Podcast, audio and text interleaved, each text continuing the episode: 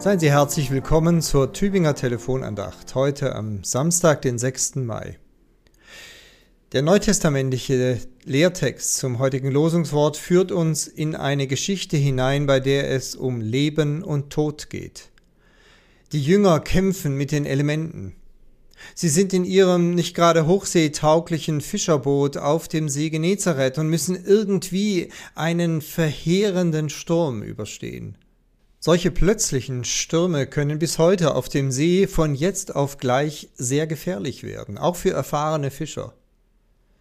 Man kann sich die hochdramatische Situation gut vorstellen. Die Jünger kämpfen mit den Segeln, haben Angst, dass ihnen der Mast bricht oder das Ruder, so dass sie manövrierunfähig werden.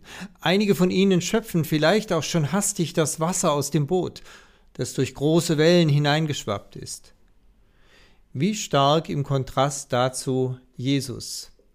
Ich lese aus Markus 4, Vers 38, Jesus war hinten im Boot und schlief auf einem Kissen.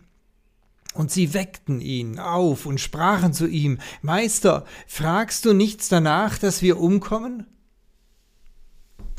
Wissen Sie, wie Jesus reagiert, was er darauf als erstes sagt? Er drückt seine Enttäuschung aus. O ihr Kleingläubigen, lesen wir im nächsten Vers.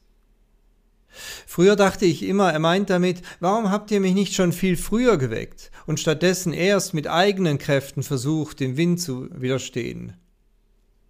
Ja, das wäre ja auch eine mögliche Auslegung dieser geradezu gleichnishaften Erzählung. Wer in seinem Leben mit den Elementen kämpft, Wer nicht klarkommt mit einer Bedrohung, der man ausgesetzt ist, sei es eine Gefahr oder auch eine Krankheit, was auch immer einen durchschüttelt im Leben und letztlich auch überfordert, dann sieh doch zu, dass du Jesus rechtzeitig aufwächst, damit er möglichst schnell eingreifen und alles wieder zurechtbringen kann.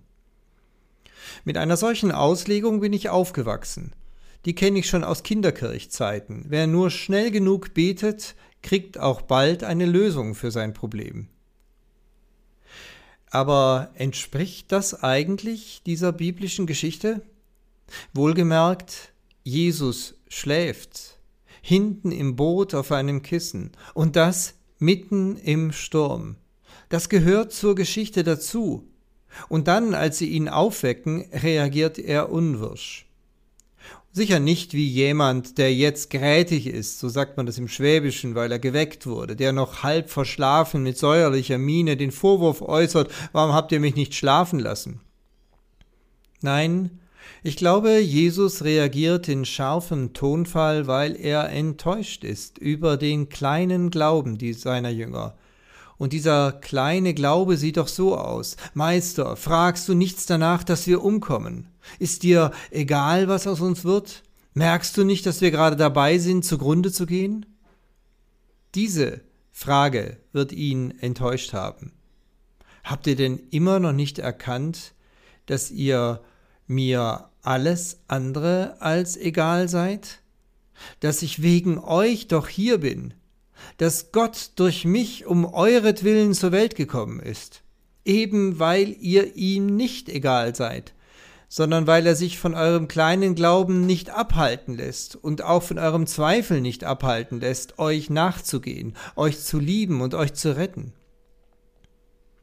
Warum habt ihr einen solch kleinen Glauben?